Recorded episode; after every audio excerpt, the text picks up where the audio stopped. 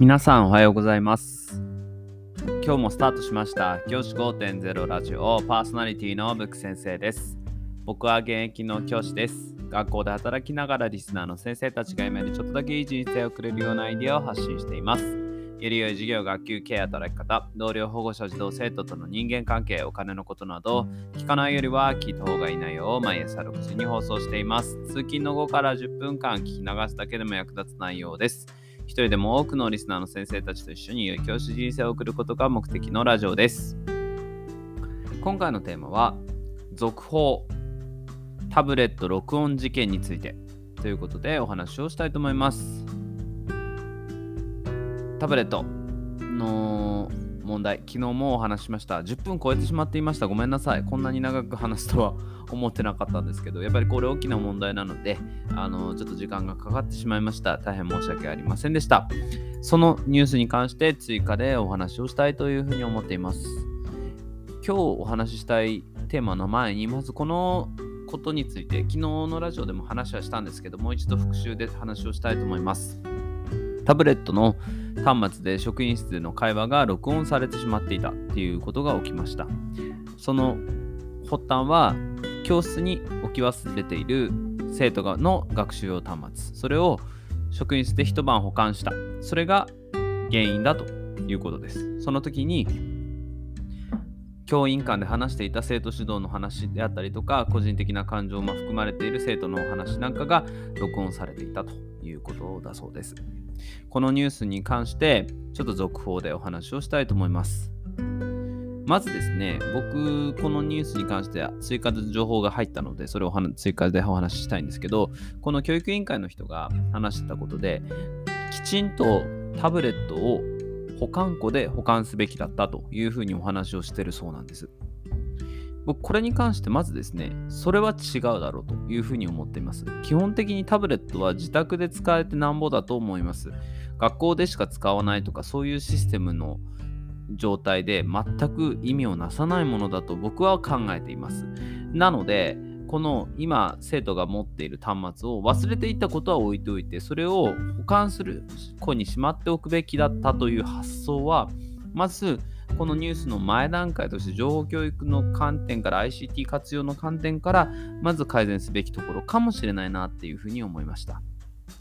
だってこれ生徒が持って帰らないと家で使えないじゃないですか。で、家で使えなければ意味がないと思うので、こうね、今の時代、本当に感染症の影響でいつ休校になったりとか、学校に行けなくなるかわからない状態で学びを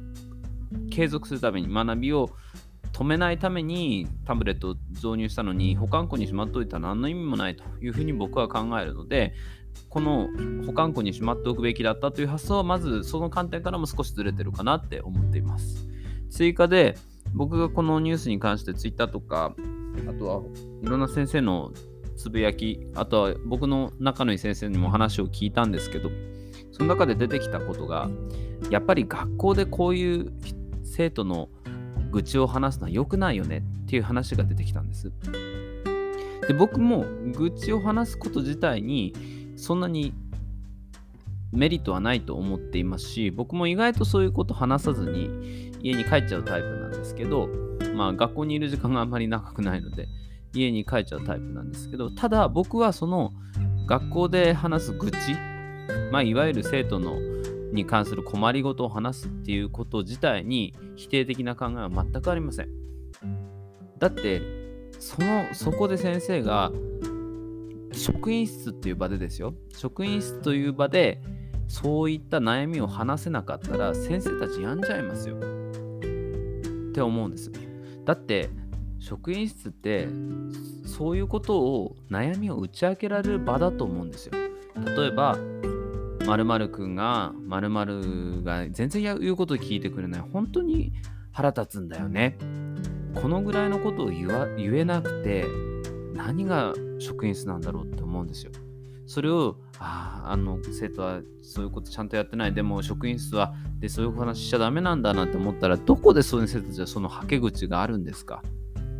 そのはけ口がなくなったら先生たち死んでしまいますよ本当に。メンタルの面で。そのぐらいのことを考えてほしいって僕は思っています。先生たちがそういった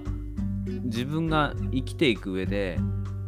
精神的に安定をもたらすのであれば僕は愚痴をする話す場っていうのも必要だと思います。そういった愚痴を話してはすっきりしたって帰れる先生だって確実にいますからそういった先生がいるということも忘れちゃダメなのかなって思います全員が全員成人君主のようにそういった話をしないで全員が全員全員の生徒を好きになるなんてことはありえないですし子供たちだって家に帰ったら先生たちの